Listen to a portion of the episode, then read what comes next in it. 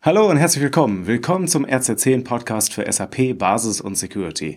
Mein Name ist Tobias Harmes und ja, auf rz10.de haben wir das Thema Urlaubscheckliste gerade online gestellt. Äh, da geht es darum, dass äh, ja ich mal so zehn Punkte zusammengestellt habe, was ich alles bei einem Urlaub äh, beachte, dass ich möglichst wenig gestört werde im Urlaub oder am besten gar nicht, hm, so dass ich meinen Urlaub also wirklich schön genießen kann. Der nächste Urlaub steht ja schon vor der Tür. Es ist glücklicherweise schon ein bisschen wärmer geworden jetzt. Hm, was gibt es für Punkte, wo ich sage, die sollten auf jeden Fall erledigt sein, bevor ich als Admin in den Urlaub gehen kann?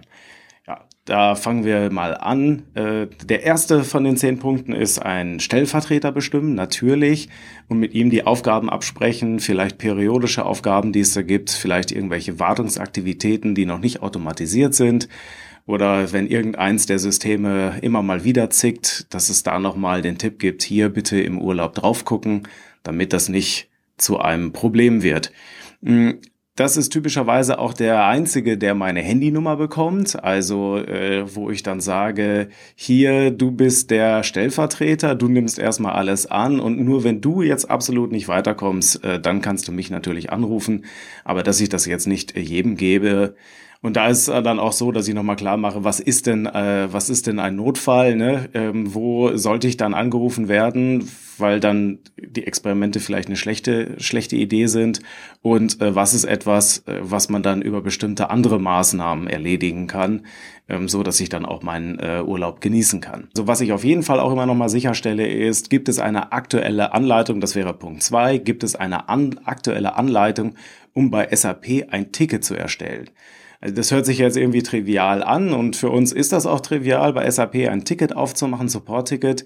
Äh, die SAP hat in den letzten Monaten, ja auch Jahren äh, mehrfach ihr Support-Portal geändert und es ist tatsächlich dann doch manchmal gar nicht so einfach, ein Ticket aufzumachen.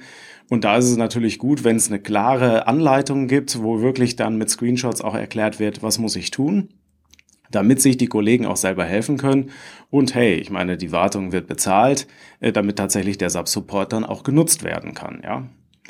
Äh, bringt mich zum äh, Part 3, also zum Punkt 3, eine Anleitung für Ticket äh, beim Hoster erstellen. Wenn ich jetzt also das SAP-System nicht selber betreibe in meinem Keller, äh, auch Dienstleister habe, einen Hoster habe, dass auch dieser Weg einmal klar dokumentiert wird und auch natürlich dann verlinkt wird, nicht nur für meinen Stellvertreter, sondern auch für die anderen Kollegen in der Abteilung, äh, dass die dann auch in der Lage sind, eventuell dann technischen Support äh, beim Hoster anzufordern.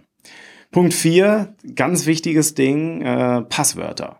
Passwortlisten, Zugangsdaten. Gibt es eine Liste mit Zugangsdaten, die erreichbar ist für wenn ich nicht da bin? Also mal angenommen, die SAP sagt dann, ja, okay, wir würden gerne unterstützen, äh, wir schalten uns remote auf System, wir müssten uns nur mal im Nullermandanten anmelden.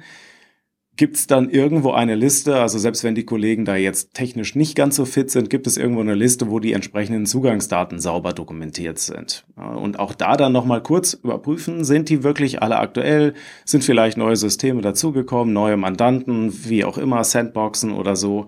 Einmal nochmal kurz checken, ob die Liste vollständig ist und dann natürlich dem Stellvertreter oder den entsprechenden Führungskräften dann auch nochmal den Link geben und auch die Zugangsdaten zu dieser Möglichkeit. Ja. Mm, äh, das Thema Stellvertretung ist sowieso immer äh, äh, schwierig beim Urlaub. Ein typisches Thema, was da hochkommt. Ähm, darum wollen ja dann ganz viele Leute auch immer umfangreiche Berechtigungen haben, damit sie gar nicht erst jemanden fragen müssen oder irgendwie in Probleme laufen, falls irgendjemand nicht da ist. Also hier mindestens die Passwortliste bereitstellen. Dann, äh, ja, äh, es gibt so, äh, vielleicht kennt es der ein oder andere, äh, IT-Crowd. Also wer es nicht kennt, äh, bitte mal googeln. IT-Crowd, eine, eine äh, UK-Serie, eine kleine Comedy-Serie, ähm, wo viele Schmerzen des äh, IT-Betriebs- und Supportsalltag äh, ganz gut dargestellt werden. Und eine der Standardfragen der Kollegen aus dieser Serie ist auch immer, have you tried to turn it off and on again? Und ähm, das wäre dann auch äh, mein Punkt 5, eine Anleitung für den SAP Neustart erstellen und bereitstellen, weil viele Sachen Auch wenn man ja sagt, ja, die, das läuft auf Linux und muss nie neu gestartet werden und so weiter. Äh, manche Kuriositäten lassen sich dann aber zumindest temporär aus dem Weg räumen, indem man das SAP einmal durchstartet.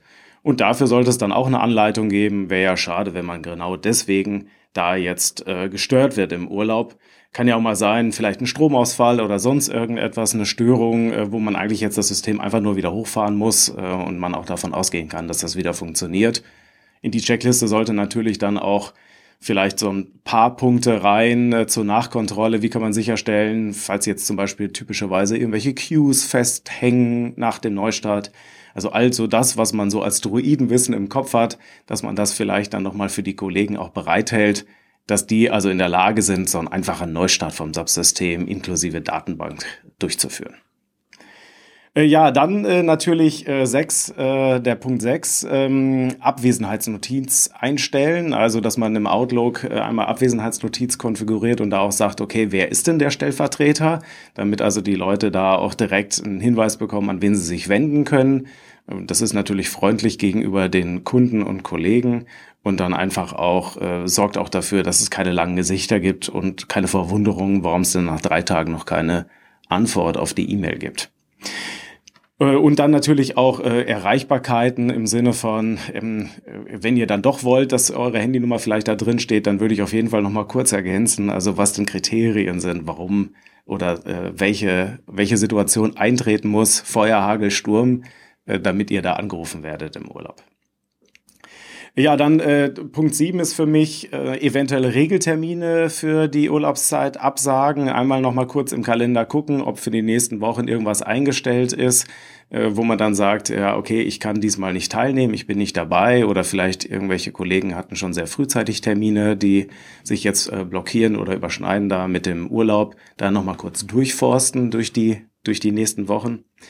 Äh, Punkt 8 ist, Rufnummern des äh, Hardware-Partners bereitstellen. Also wenn Hardware-Partner, also wenn ihr selbst hostet, selbst Rechenzentrum betreibt, äh, dass es dann auch ähm, die Zulieferer für irgendwelche, ich sag mal, Hardware-Komponenten, Server-Komponenten, ähm, vielleicht auch Netzwerk-Equipment, je nachdem, wie weit ihr da unterwegs seid, ähm, dass also entsprechende Partner äh, Integratoren, äh, Hoster, Dienstleister, äh, dass diese Rufnummern und Ansprechpartner parat sind. Äh, am besten natürlich auch mit den äh, Servicevertragsnummern, falls die dann fragen, ja, für welchen Servicevertrag sollen wir denn hier jetzt eine Ersatzhardware liefern?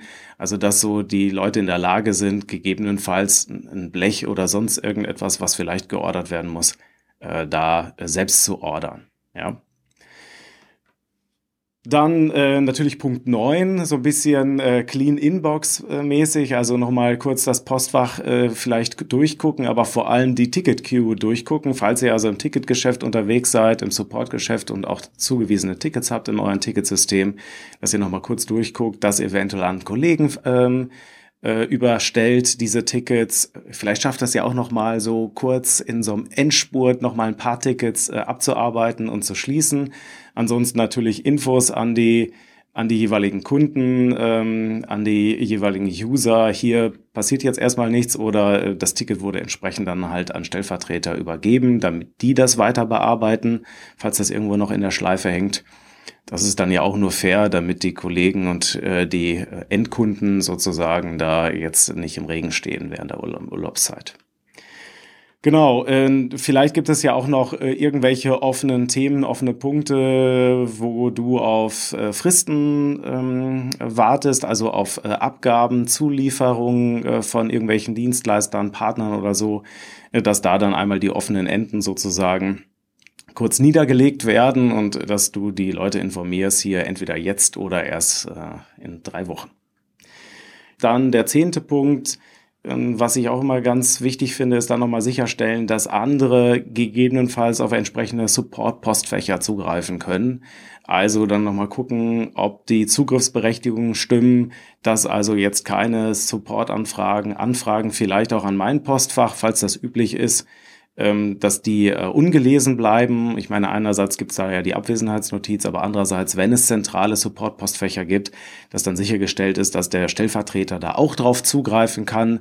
Das kann man aus seiner eigenen Position dann meistens besser machen, indem man den noch zusätzlich darauf berechtigt, als wenn der sich dann nächste Woche darum kümmern muss, dass er darauf Zugriff kriegt. Dann vergehen wieder, vergeht wieder ein halber Tag oder zwei Tage, je nachdem, wie kompliziert die äh, Berechtigungsbeantragung da ist und, äh, und so lange äh, bleiben dann Tickets liegen. Das wäre ja doof. Ja, und äh, natürlich äh, gibt natürlich äh, den, ich habe eigentlich gesagt zehn Punkte, es gibt dann noch den elften Punkt, die Leute schon mal ähm, warm machen für das Thema. Also am besten schon mal äh, ein bisschen äh, Urlaubskleidung tragen, äh, um den Leuten klarzumachen, bald ist der Admin unterwegs. Ähm, das würde ich auf jeden Fall empfehlen. Äh, erstmal kommt man ganz gut in der Kaffeeküche ins Gespräch und den Leuten ist klar, noch besser als beim Abwesenheits, äh, bei der Abwesenheitsnotiz, dass demnächst erstmal Ruhe im Schacht ist.